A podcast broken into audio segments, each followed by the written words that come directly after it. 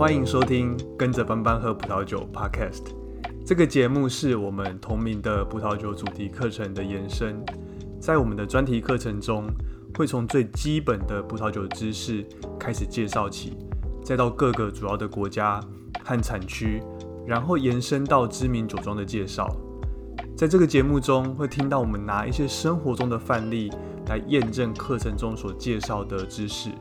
我也会不定时的分享一些很不错的葡萄酒，以及他们背后的故事。不过还是要注意，饮酒过量有害健康。我们品酒不酗酒，喝酒不开车。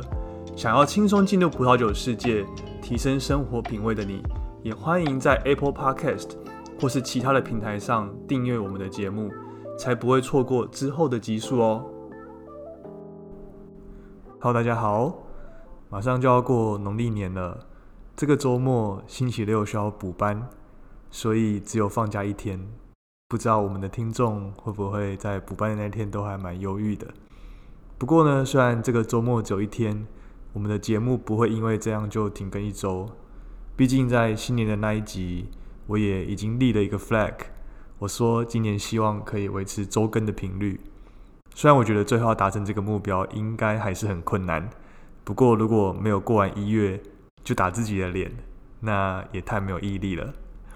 我们的专题在前几天刚上了一篇文章，这篇文章是介绍美国加州这个葡萄酒产区。这篇文章其实还蛮受到欢迎的，在我们刊登文章的平台方格子，它也被收录在精选的文章里面。我是觉得，呃，这篇文章还蛮适合在准备 WSET Level Two 和 Level Three 的听众。我相信看完这篇文章之后，对于了解整个加州产区会非常非常有帮助。另外，就算没有在准备葡萄酒的检定，我觉得对一般的人来认识加州产区也是会蛮有帮助的。很多喝葡萄酒或是呃，即使不常喝酒的人，应该也都听过 Napa Valley。但是，加州的葡萄酒其实有很大一部分是产自于 Napa Valley 以外的产区，比如说这个索诺玛郡。那来自索诺玛的酒，其实也很容易在大卖场或是好事多看到。所以看完这篇文章呢，大概就知道加州葡萄酒在不同地区它们的特色。对于下次你在好事多或是其他的卖场要选酒，我觉得是会有蛮大的帮助的。所以呢，我们今天当然就是要介绍加州一个很有名的这个高端的酒庄。那它的酒款有时候也会在这个好事多出现。我的建议是，如果下次有看到，就直接下手。那我相信你一定不会后悔。好事多通常也都可以拿到低于市价的这个价格。所以我们在这一集的最后也会提到说，这个好事多的价格，那它比平常呃，它比其他的通路便宜了多少？我们今天要介绍的酒庄呢，它叫做开幕师酒庄 （Chemist Vineyard）。它的现任庄主和酿酒师是这个呃查克瓦格纳。他们家族其实从一八五零年代就开始在纳帕产区种植葡萄了。不过，其实当时他们还主要只是把这个种的葡萄卖给其他酿酒厂，他们并没有酿自己的酒，也没有建立自己的一个品牌。那要知道，在当时的加州，呃，主要都还是以这种生产便宜的葡萄酒为主。比如说，这个 Robert Von Davi，他直到一九六五年，他才以这个五十四岁的高龄，呃，自立自立门户，成立自己的酒庄。那加州的葡萄酒，其实呢，也一直到了一一九七六年的这个巴黎品酒会，然后才一鸣惊人。让这个全世界的人知道，说这个加州也有办法去生产出这种高端、高品质的葡萄酒。这些故事呢，其实呃，我们之前都有几集专门做介绍过。那当所以当这个呃查克瓦格纳他在十九岁高中毕业的时候，那他的父母亲在考虑要不要呃考虑是不是呃不要只是帮别人种葡萄，而是要成立自己的酒庄和自己的品牌。所以呢，他们就问这个小查克想不想和他们一起创业，一起经营这个酒庄。如果小查克不愿意的话，那他们也没关系，他们就打算把在加州的资产都卖掉，那举家移民澳洲。不过如果这样的话呢，那也就不会有后来这个一连串精彩的故事，对不对？所以当时这个年轻的查克瓦格纳他就答应了，因此呢，呃，这个这对父母和儿子他们就是创立了这间呃叫开幕式酒庄。那开幕式酒庄这个名字的由来是当时酒庄的所在地，它是在一个叫做呃 Rancho Camanes 这样一个地方。这片土地呢，其实涵盖了包括这个酒庄的所在地拉瑟福德，以及其他两个在 Napa 非常有名的产区杨特维尔和这个奥克维尔。他们从酒庄一开始创立的时候，其实他们就决定要把这个重心放在酿造比较高品质的这种卡本内苏维翁。酒庄他们第一个生产的年份是一九七二年，当时其实产量只有呃两百四十箱，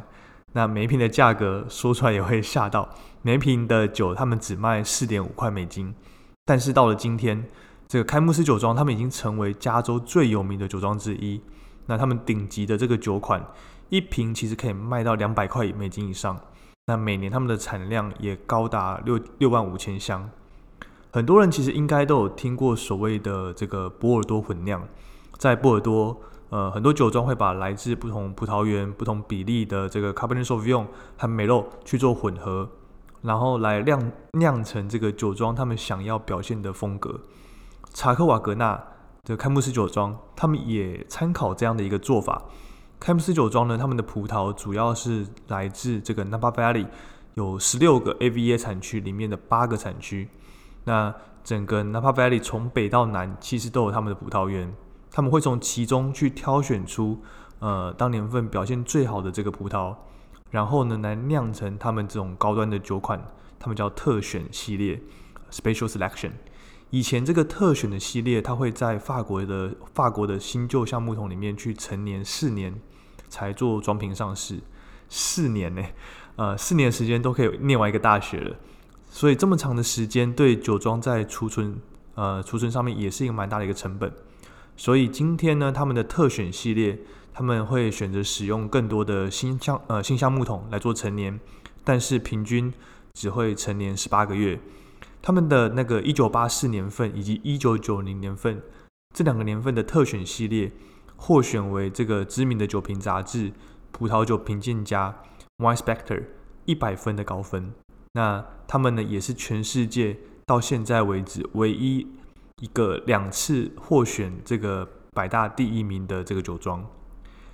开幕式酒庄他们酿出来这个呃 c a b e r n e t s a u v i g n 它的酒体特别的这个饱满，特别的浓郁。那这个秘秘密武器呢，其实就是他们呃有一个蛮特别的一个手法，他们在采收。当季的这的这个葡萄的时候呢，他们会刻意的延后这个采收的时间点，所以当这个葡萄它到达这个采收适合采收的时间的时候，他们会在刻意延后大约六个礼拜的时间，等到这个葡萄它们因为过熟，然后开始丧失这个水分的时候，表面会变得有点像这种橘子皮皱皱的样子，这个时候呢，呃，茶客他才会开始做葡萄的采收。那通过这样的做法，如果我们去看这个采收下来的葡萄，它的葡萄籽会从绿色变成棕色，葡萄里面的水分呢也会大呃降低大约百分之二十到百分之二十五左右，这样让酿出来的酒它的颜色可以更深，那单宁的浓度也更高。这部分呢可以参考我放在呃资讯栏里面的文章链接，文章里面我有放这些呃延后采收的葡萄的照片。不过这样的做法听起来很简单。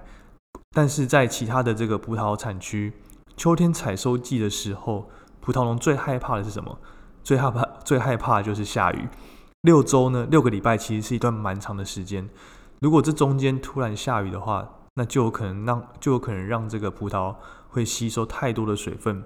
也影响到最终的这个风味。那这其实是一个蛮大的一个风险。所以有办法用这种延后采收的手法。那其实也是因为这个 Napa Valley 它得天独厚的这样的这样一个天气，这边呢在秋天很少会下雨，所以呢也让开幕式酒庄他们有办法酿出风味这么集中、这么浓郁的 Cabernet Sauvignon。开幕式酒庄呢，他们的呃的这个葡萄园里面呢，呃的酒庄里面呢，有一群的这个品酒的团队。当这个当年度酿的酒呢，它就会根据不同葡萄园或是采收的时间。把他们分成七十批酒，那他们的这个品酒的团队呢，他会在十二月当年度的酒刚酿好的时候，他们就全部的人都用这个盲饮的方式来品饮，并且呢用这个百分制，然后把不同啤酒去打分数，然后呢他们会从其中把当年度分数最高的酒，把他们独立出来做这个橡木桶的陈年。这批酒呢，最高分的酒呢，就是开幕式酒庄他们最高端的酒款，那称之为特选系列 （Special Selection）。接着他们会再选出分数次高的酒，这个分数大约比刚刚说的这个特选系列低个二到三分左右。那他们也会把这些酒分开来，在橡木桶里面去做陈年，最后做成的他们的这个 Napa Valley 系列。最后呢，在剩下其他没有被选到的酒，他们其实不会再酿成自己的酒款，而是把这些酒比较分数比较低的这些酒卖给其他的酒庄，来做成比较便宜的这个酒款。开幕式酒庄酿出来的酒，其实很有这个 Napa Valley，呃，Cabernet s a u v i g n 他们最经典的这样的一个风格。如果我以他们二零一八年份的这个 Napa Valley 系列作为这个例子，呃，这瓶酒呢，它会带有那种很明显的黑醋栗啊、黑莓，还有一些来自葡萄皮的这种新鲜的风味。这样的一个风味，它帮这个甜美的果香，它又注入了一些这种我们叫做木质调的这种香气。那喝起来。可以喝到很宽阔又很光滑的这样的一个口感，成熟、年轻、明亮的风味，那是这个开幕师酒庄他们标志性的这种浓浓醇香。它尾韵呢也会带着这种法国橡木桶的这样一个香气，那会让人这个印象非常的深刻。从一九七二年一直到今天，其实我们算一下，这个开幕式酒庄他们也将近要五十岁了。那查克他的儿女们呢，其实也都一起加加入了这个家族酒庄的行列，建立出自己的葡萄酒的品牌。比如说大儿子呃查理瓦格纳 （Charlie Wagner），他就负责一个叫做迷园的酒庄，以及其他的几个品牌。那这个品牌这些品牌的主打呢，是他们搭配不同葡葡萄品种的混酿的混调红牌酒，酿成这种很有特色的酒款，是他们所主打的这样一个特色。混调的比例呢，当然就是酒庄不愿意透露的秘密。那当然，这也是这个酒庄的名字“迷园”的由来，解谜的谜，花园的园。那他的女儿珍妮·瓦格纳 （Jenny Wagner），她则负责另外一个酒庄，呃，叫做艾摩洛酒庄。他们生产这种品质很好的梅洛和 Sauvignon Blanc 酒庄和酒款呢，他们都是以这种女性主导。不过，另外一个比较少人知道的呢，其实是呃，好事多有一个常见的品牌，呃，这个美欧米的 Pinot Noir，它其实也是呃，这个查克的小儿子 Joe Wagner 乔瓦格纳，他在二零零六年所成立的一个品牌。那这个品牌美欧米呢，它生产这种呃甜美风格又很优雅的加州黑皮诺 v i v i n o 上面的分数也有高达四点一分。那其实这这款酒呢，也很受到台湾消费者的欢迎。我在昨天才看到，在这个 Facebook 社上有人贴了美欧米的酒款的贴文，那底下留言大家都赞不绝口。这个品牌现在其实已经不在呃瓦格纳家族里面了。他们在二零一五年的时候，他们以三亿一千五百万美金卖给了一个大企业的集团，叫做星座集团。好，那这个一支呃开幕式酒庄的酒大概要多少钱呢？呃，开幕式的这个 Napa Valley 系列，有时候可以在好事多看到。比如说，在去年底，我们就可以看到二零一九年份的这款酒。那它要多少钱？它要两千五百九十九元，大概两千六百块。同一款酒在 iCheer 上面的同一个年份是两千七百五十块钱，所以呃，在好事多便宜了大概一百五十块左右。虽然其实两千六百、两千七百五左右的酒，不能不能说是这种呃一般人都可以都会喝的这种小资酒。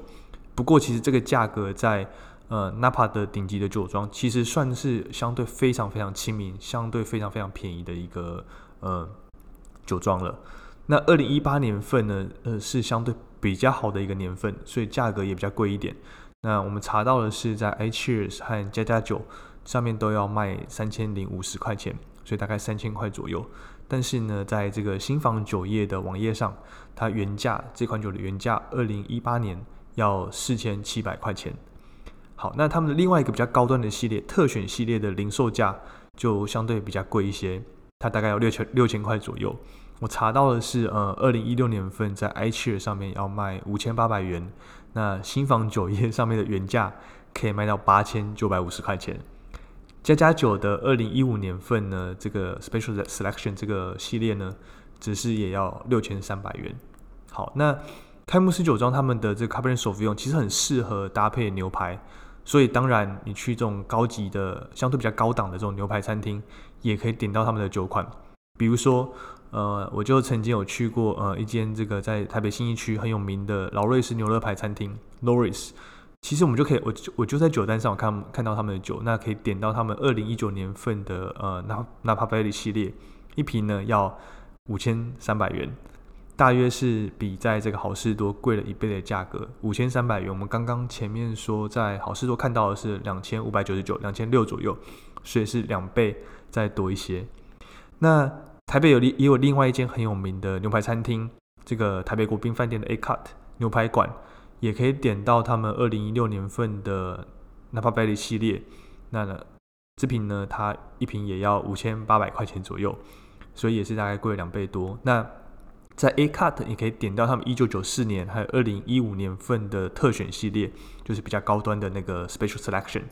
一瓶呢，你猜猜要多少钱？一瓶要一万四千块钱，那大约其实都比这个零售价贵了一倍左右。以上就是我们这一集的内容。啊，希望可以陪伴大家度过这个要补班的周末。那如果喜欢我们的节目，请在 Apple Podcast 或是 Spotify 给我们五星的评价。那或是将我们的节目也推荐给你的朋友们。如果有任何的问题和建议，也非常欢迎透过 Apple Apple Podcast 的评价或是 Instagram 的私讯来联络我们。另外，当然我也希望这个听众可以啊阅读我们整理和撰写的文章。这些文章呢，也都可以透过资讯的连接。里面找到，就像我前面说的，我是觉得不管这是对这种准备 WC Level Two 或 Level Three，或只是单纯对了解这个葡萄酒知识有兴趣的听众，我自己觉得都会蛮有帮助的。那如果喜欢的话，我也期待各位的听众的付费支持。好，那就这样了，我们下集见，拜拜。